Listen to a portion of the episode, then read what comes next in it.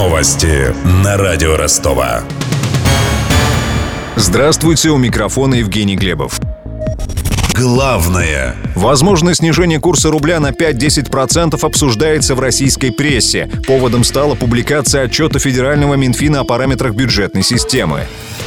Подробности. Согласно документу, бюджет страны сбалансируется при курсе примерно 65 рублей за доллар, а в последние дни доллар стоил в пределах 60 рублей. Причина нестыковок – слишком дорогая нефть. Сейчас за баррель предлагают 55 долларов, а финансовый план верстался, исходя из цены 40 долларов за бочку. В результате российские предприятия получили незапланированную прибыль. Эксперты считают, что этот излишек можно ликвидировать за счет корректировки курса валюты. Кроме того, на этой неделе Центробанк определится с ключевой ставкой, сообщает российская газета. Сейчас она установлена на уровне 10%. Ее возможное снижение также приведет к падению курса рубля.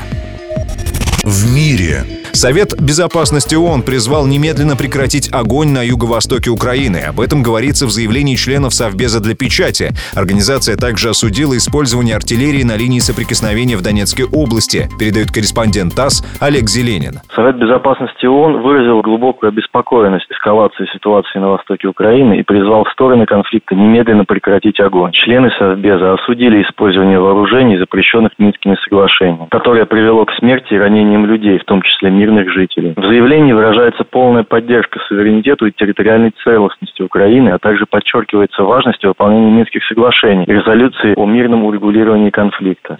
Члены Совбеза ООН отдельно обсудят ситуацию на Украине в четверг на открытом заседании. Стране. Обвинение в госизмене предъявлено двум высокопоставленным офицерам ФСБ, передает Интерфакс. Как считает следствие, они сотрудничали с ЦРУ. Это начальник отдела Центра информационной безопасности ФСБ Сергей Михайлов и его заместитель Дмитрий Докучаев сотрудничали с ЦРУ. Преступная группа состояла из восьми человек. Некоторые из них проходят свидетелями. По данным СМИ, в число подозреваемых также входит глава отдела по расследованию киберпреступлений лаборатории Касперского Руслан Стоянов. Он якобы внедрял вирусы в банковские системы для получения конфиденциальной информации. В Ростове. Маневры без сигналов поворота – самое распространенное нарушение среди водителей маршрутных такси в Ростове.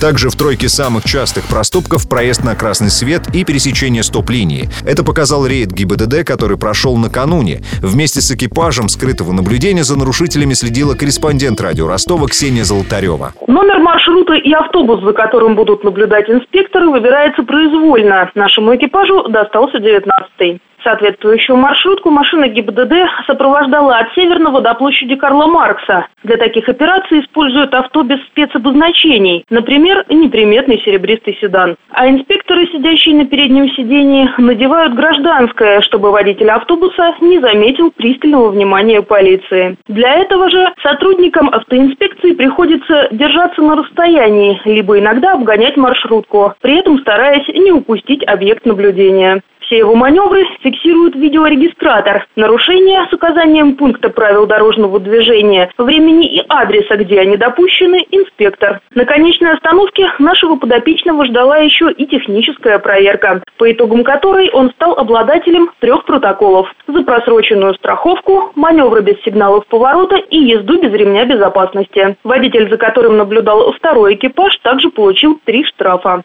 Я же добавлю, что по итогам рейда инспекторы ГАИ выписали штрафов почти на 6 тысяч рублей. По закону их оплатят именно водители, а не автотранспортные предприятия. С руководителями компаний полицейские проведут разъяснительную работу.